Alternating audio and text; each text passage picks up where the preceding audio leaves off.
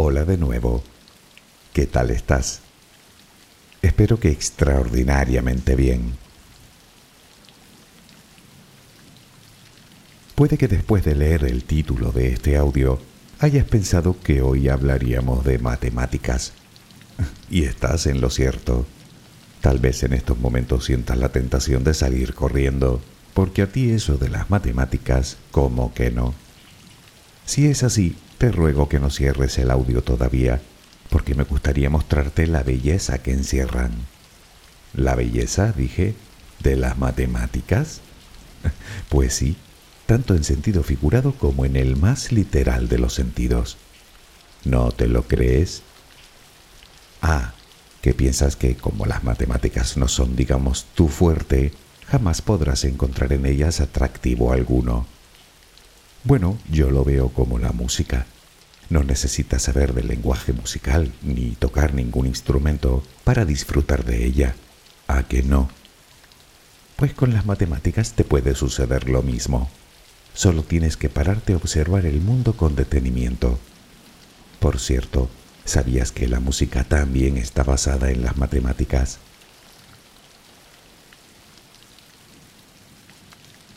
Tal vez lo tuyo con los números sea verdadera fobia.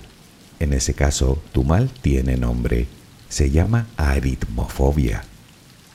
Aunque yo espero que no sea así. Quizá no sepas resolver una ecuación cúbica. Te confieso que yo ni siquiera sé lo que es. Sin embargo, conviene saber que nuestro cerebro sabe más de matemáticas de lo que imaginas. En realidad, se pasa el día haciendo cálculos Estudia probabilidades, reconoce patrones, calcula todo tipo de cosas, la cuenta de un comercio, la distancia de un trayecto, el espacio disponible, el peso de algo. Resulta que nuestro cerebro utiliza las matemáticas para interpretar todo nuestro entorno. ¿Dices que no sabes nada de matemáticas? Me parece que estás en un error.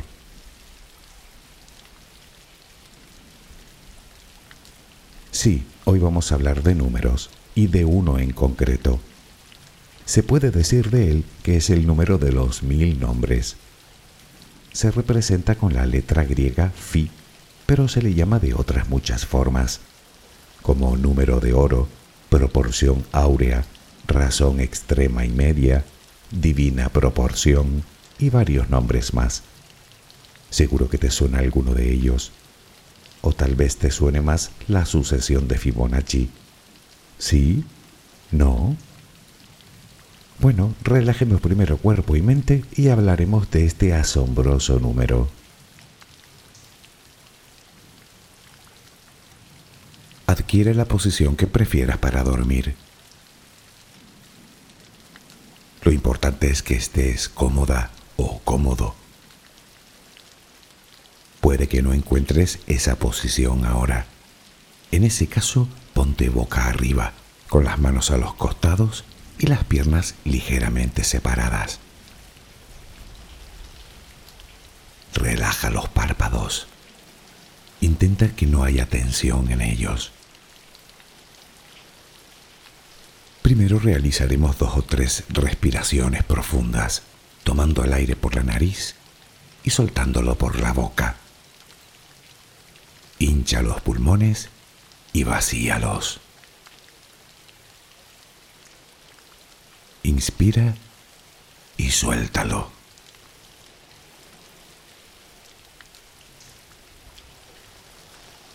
Ahora haremos una inspiración por la nariz, mantendremos el aire un par de segundos, durante los cuales mostraremos gratitud por lo que somos, por lo que tenemos, por lo que el universo nos ha dado y por lo que nos ha de dar.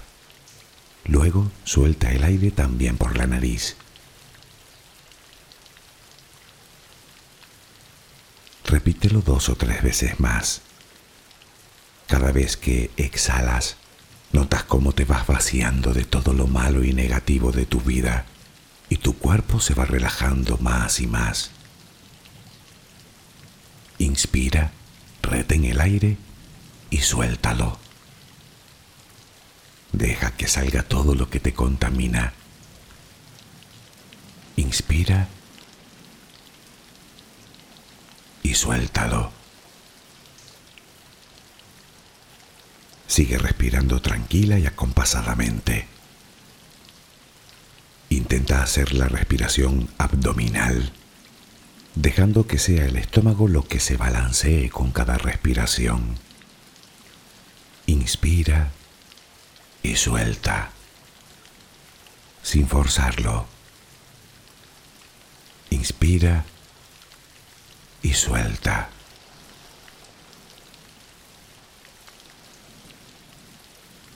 Ahora piensa en tus pies apoyados sobre la cama. Notas cómo se van relajando cada vez más. El pie derecho, el pie izquierdo. Ambos quedan totalmente relajados. Centra tu atención en las piernas desde los tobillos hasta los muslos. Siente como todos los músculos se van relajando.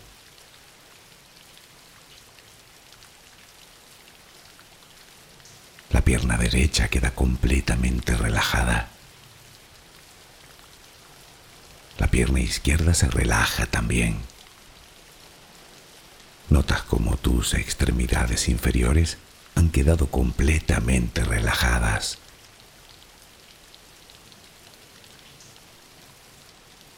Conciencia de tu cadera.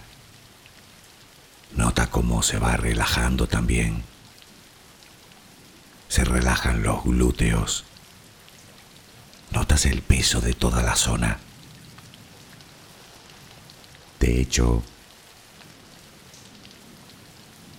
piensa ahora en tu abdomen y en cómo los músculos de esa zona se van relajando también. Nota el alivio con cada exhalación.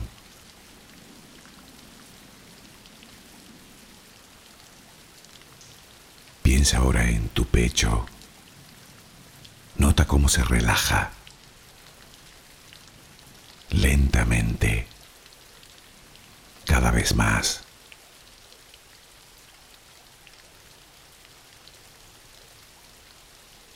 Centra tu pensamiento ahora en tu espalda y en todos los músculos que la cubren,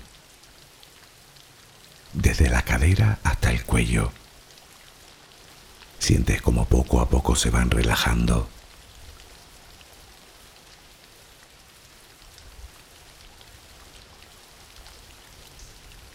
Percibes como los hombros también se relajan.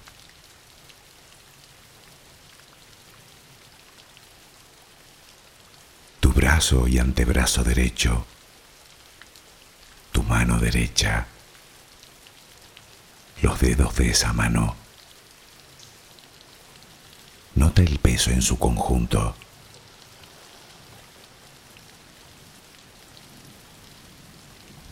Tu brazo y antebrazo izquierdo, tu mano izquierda, los dedos de esa mano.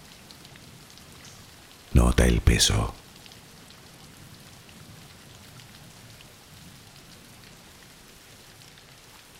Dirige ahora tu atención al cuello. Piensa en él. Siente como todos los músculos se van relajando.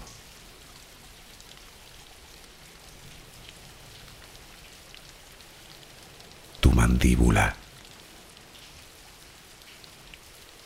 Tus mejillas,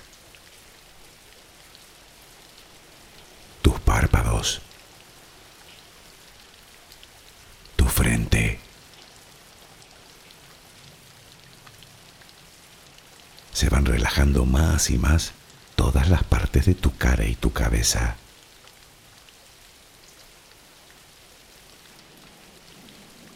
A cada instante sientes como tu cuerpo se va relajando más y más.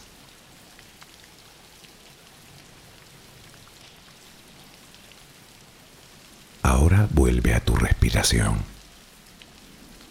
Respiras de forma relajada. Notas el vaivén del estómago. Cada vez que exhalas te notas más relajada o relajado.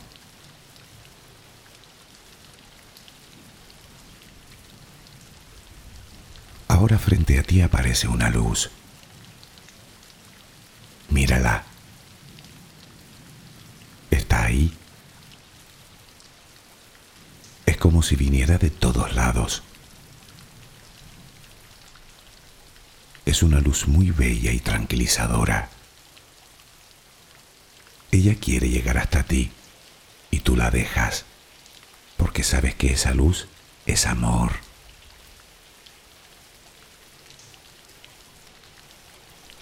Notas cómo impregna cada parte de ti.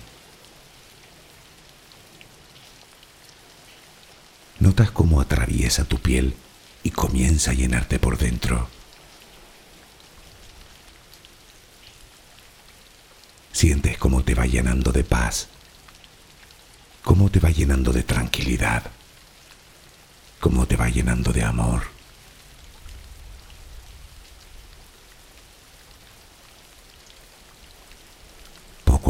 desapareciendo de ti todo rastro de preocupación. Poco a poco, cada rincón oscuro de tu cuerpo se va llenando de esa suave luz. Sientes cómo te va purificando por dentro y por fuera.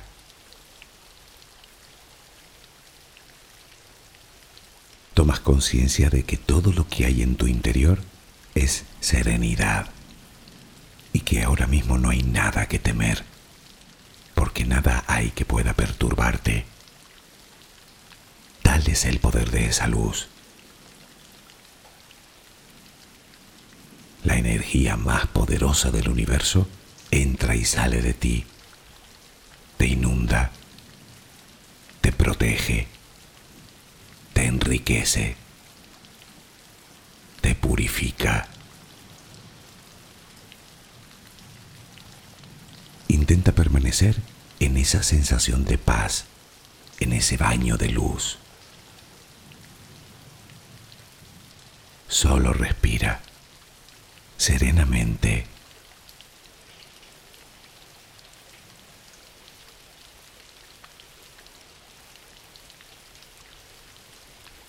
Antes de empezar de lleno con el tema de hoy, me gustaría comentarte algo que tal vez te interese sobre todo si te consideras una persona negada en matemáticas, algo bastante probable a tenor de las estadísticas. Resulta que, según recientes descubrimientos, parece ser que nadie nace con una mente especialmente matemática. Quiero decir que las personas que son buenas en esta materia se lo deben más a la práctica que a la genética. Y si sigues sin entenderlas, parece ser que no es porque seas torpe, sino porque no te las explicaron bien. Lo que me lleva a pensar que ahora me toca a mí esa tarea para contigo. en fin, espero estar a la altura.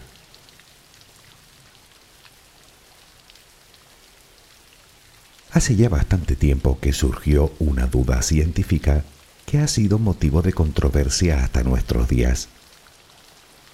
¿Las matemáticas se inventaron o se descubrieron? Quiero decir, ¿las creamos los humanos como un lenguaje más?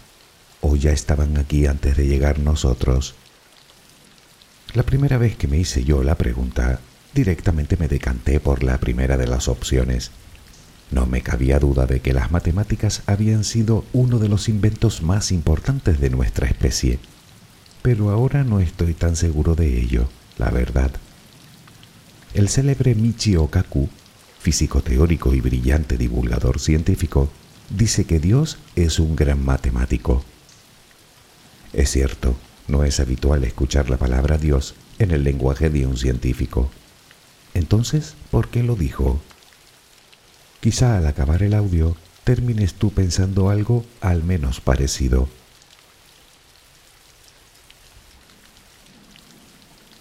Pero vayamos al principio. ¿De qué estamos hablando? Bueno, el número phi es eso, un número. Redondeando 1,618. Digo redondeando porque si lo tuviera que decir entero no acabaría nunca. Literalmente, ya que tiene infinitos decimales no periódicos. Así que redondeamos nombrando solo los tres primeros. A este tipo de números se les denomina números irracionales. Otro que tal vez recuerdes es pi, el número que describe la circunferencia, redondeando también 3,1416. Pero bueno, no creo que esto último te sirva demasiado para entender el concepto, así que dejémoslo aquí.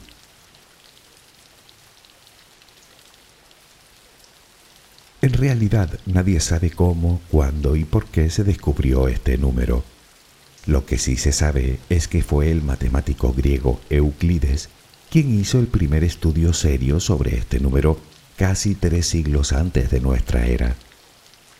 Él lo definió así. Se dice que una recta ha sido cortada en extrema y media razón cuando la recta entera es al segmento mayor como el segmento mayor es al segmento menor. Claro que dicho así, y sin una pizarra delante, me parece que tampoco ayuda. Bueno, de momento continuemos con la historia y luego veremos a qué se refería con eso de los segmentos de una recta.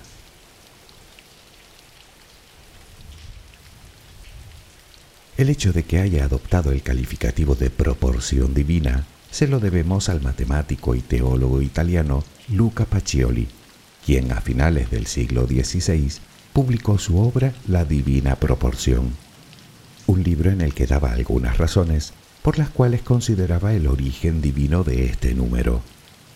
Si te preguntas qué razones son esas, te diré que desde mi punto de vista no es que tengan mucho peso precisamente. Por ejemplo, dice que el hecho de que esté definido por tres segmentos de una recta lo hace asemejarse a la Trinidad, o que la inconmensurabilidad del número se asemeja a la de Dios. En fin, no fue hasta el año 1900 cuando un matemático llamado Mark Barr le aplicara la letra griega phi para nombrarlo. Eligió esa letra en honor al escultor griego Fidias, autor de la decoración escultórica del Partenón. Y es así como aparece desde entonces en todos los tratados matemáticos.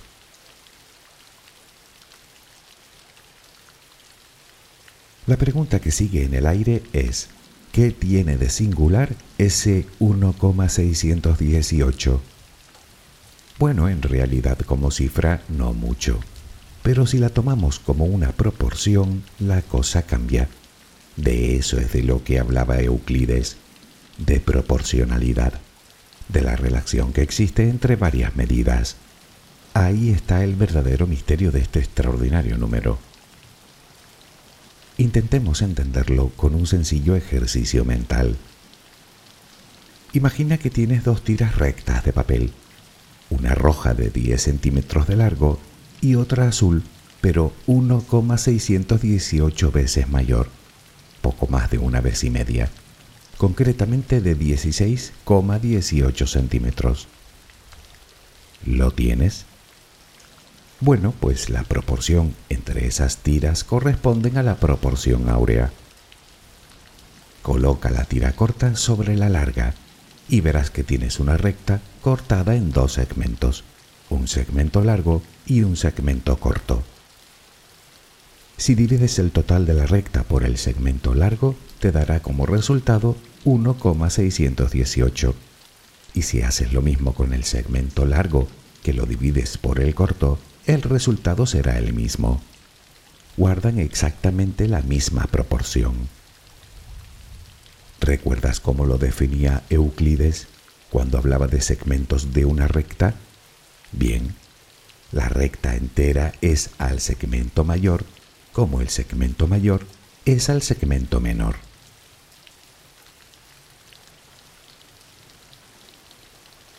Pero sigamos con el ejercicio.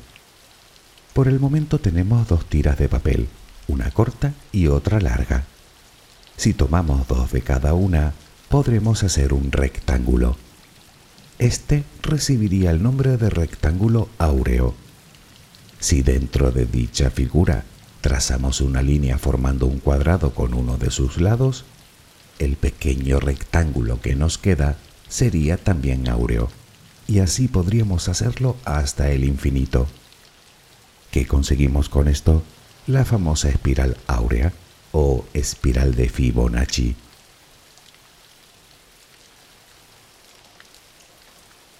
Digámoslo de otra manera. Si deseas saber si un rectángulo es áureo, solo tienes que dividir el lado largo entre el lado corto. Si el resultado es aproximadamente 1,618, se dice que esa figura es áurea. En cualquier caso, hablamos de proporción, algo que podemos encontrar en otras figuras geométricas, como el triángulo o la mencionada espiral, o incluso en la proporción entre distintas figuras, valores, distancias, composiciones.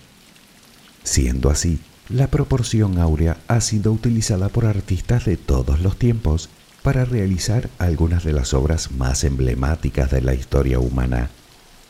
El ejemplo más representativo lo encontramos en el Partenón de Atenas, considerado uno de los edificios más cercanos a la perfección estética. Pero lo utilizó también el arquitecto Le Corbusier en su edificio de las Naciones Unidas. Algunos autores afirman que podemos encontrar la proporción áurea en obras de Babilonia y Asiria, hace unos 4.000 años, o en la misma pirámide de Giza, que también cumple en determinados aspectos con la proporción. Pero no existe documentación que avale dicha teoría, es decir, que no sabemos si se utilizó de forma consciente o inconsciente.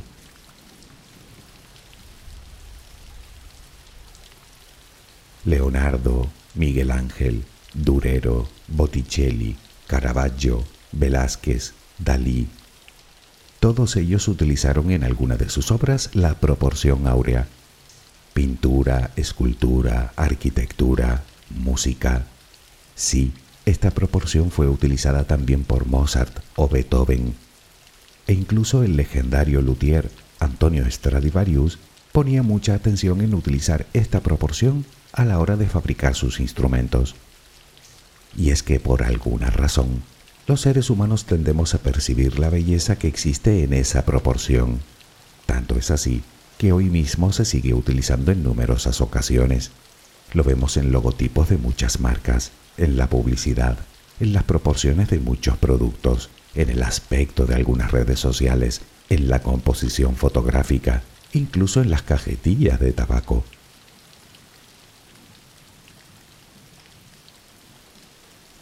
Entiendo que todo esto no te haya impresionado lo más mínimo.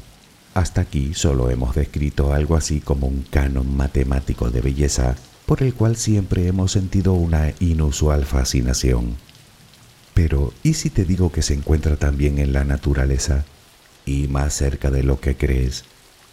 Y no hablo de un caso anecdótico, digo que está por todos lados no obstante, y antes de adentrarnos en lo verdaderamente sorprendente del número phi, debemos hacer referencia a otro gran matemático y a su legendaria sucesión, Fibonacci.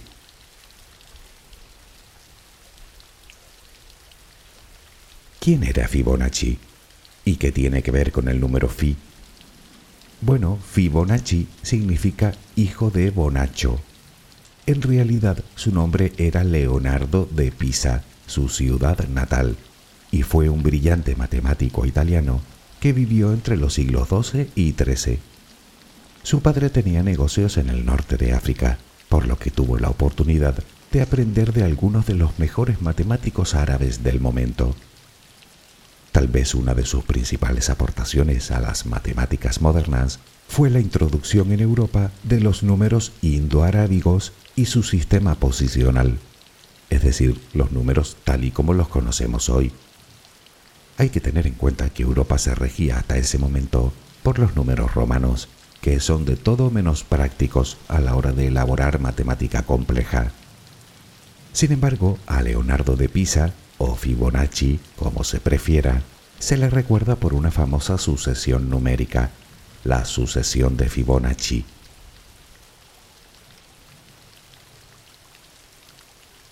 Todo empezó con la publicación de su libro Liber Abaco, libro del Abaco o libro del cálculo, en el año 1202. En él planteaba algunos problemas con sus correspondientes soluciones como método de enseñanza. Uno de ellos era un problema de cría de conejos. Dicho problema consiste en averiguar el número de conejos que tendremos en un año partiendo de una sola pareja de estos animales, pero teniendo en cuenta que cada pareja tarda un mes en concebir y cuando lo hacen, paren exactamente otra pareja. No voy a profundizar en la resolución del problema porque creo que resultaría bastante tedioso, aunque te advierto que tampoco es especialmente complicado. Baste saber que tal y como está planteado, da como resultado una sucesión infinita de números naturales que empieza con el 0 y el 1 y que a partir de ahí el siguiente número se obtiene sumando los dos anteriores. Me explico. Si el primero es el 0 y el segundo el 1, la suma de los dos es 1. Si sumamos los dos últimos, es decir, el 1 con el 1, el siguiente será el 2. Si hacemos lo siguiente, el 2 más el 1, el 3. El 3 más el 2, el 5. El 5 más el 3, el 8. El 8 más el 5, 13. Luego 21, 34, 55, 89 y así hasta el infinito. Insisto, solo hay que sumar los dos últimos números para que nos dé el siguiente.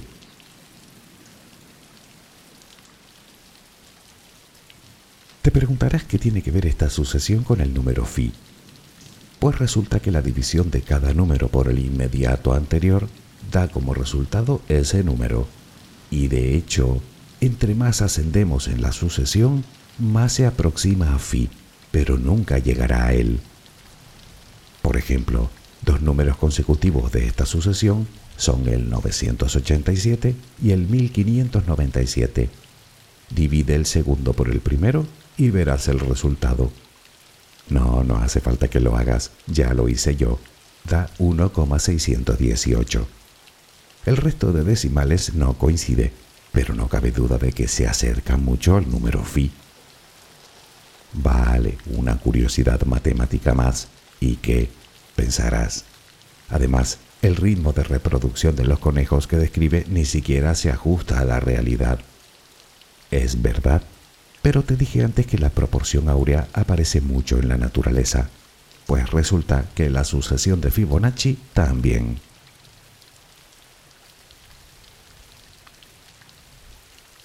Por ejemplo, Cuenta los pétalos de una flor cualquiera.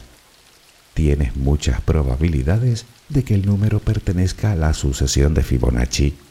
1, 2, 3, 5, 8, 13, 21. ¿Te has fijado en un girasol y en cómo las semillas se organizan en su interior describiendo curvas? Bien, pues tanto esas curvas en las que se disponen como el propio número de semillas tiene relación con la proporción áurea o con la sucesión numérica. De hecho, no hay forma humana de organizarlo para que quepan más semillas en su interior. Al igual que sucede con las formas de las piñas que dan algunos árboles y su número de escamas. Y hablando de árboles, la relación entre el grosor del tronco y las ramas principales, o el de las ramas principales y las secundarias, la disposición de las hojas en el tallo y hasta sus nervaduras, la forma cónica de algunas copas, incluso el propio ritmo de crecimiento responden a la proporción áurea. Por todos lados vemos aproximaciones a Phi, pero no solo en el mundo vegetal. En una colmena, por ejemplo, la relación entre el número de abejas hembra y de abejas macho se aproximan a Phi, y puede que la reproducción de los conejos no responda a la sucesión, pero sí el de los zánganos que proceden de huevos no fecundados.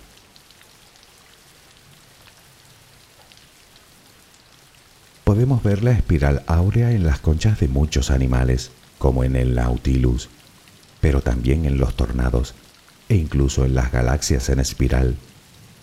Otro ejemplo, en música, una octava completa, por ejemplo de Do a Do, lo conforman 13 notas un número de la sucesión. Pero mirémonos a nosotros. Divide tu estatura por la distancia que existe entre tu ombligo y el suelo. ¿Adivinas a qué número te aproximarás? Encontramos relaciones áureas en gran cantidad de mediciones por todo nuestro cuerpo. La relación entre la distancia que va desde la cadera y la rodilla al suelo, o la relación que existe entre los huesos de los dedos de la mano. La anchura de la boca es 1,618 veces la anchura de la nariz y la anchura del incisivo central superior suele ser 1,618 veces mayor que el diente que tiene a su lado. Fíjate que se ha llegado a decir que un cuerpo o un rostro es matemáticamente perfecto cuando se mantienen las proporciones áureas en todas sus dimensiones. Y si todo esto de por sí no te parece lo suficientemente increíble, resulta que la gente a la que consideramos especialmente guapa y atractiva guarda esos cánones. Puede que sigas sin ver la belleza de las matemáticas, pero no cabe duda de que tu cerebro sí que la ve y la reconoce.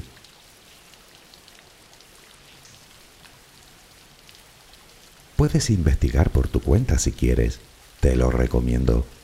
Comprobarás que el número áureo aparece en más rincones de los que uno cree. Y lo más sorprendente de todo es que al tratarse de un número que tiene infinitos decimales, nunca podremos igualarlo. En todo caso, podemos acercarnos a él infinitamente. O dicho de otra manera, es inalcanzable. Curioso este número phi.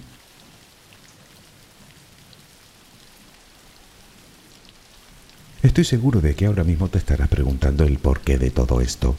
Nadie lo sabe. Eres libre de sacar tus propias conclusiones. Puedes verlo si quieres como una mera casualidad, aunque desde luego no es precisamente eso lo que parece, sino más bien un complejo código natural que solo hemos empezado a desentrañar.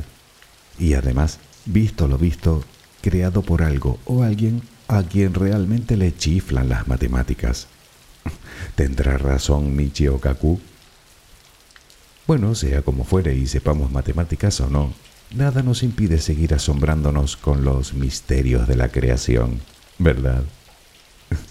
Espero que mañana tengas una maravillosa jornada. Que descanses. Buenas noches.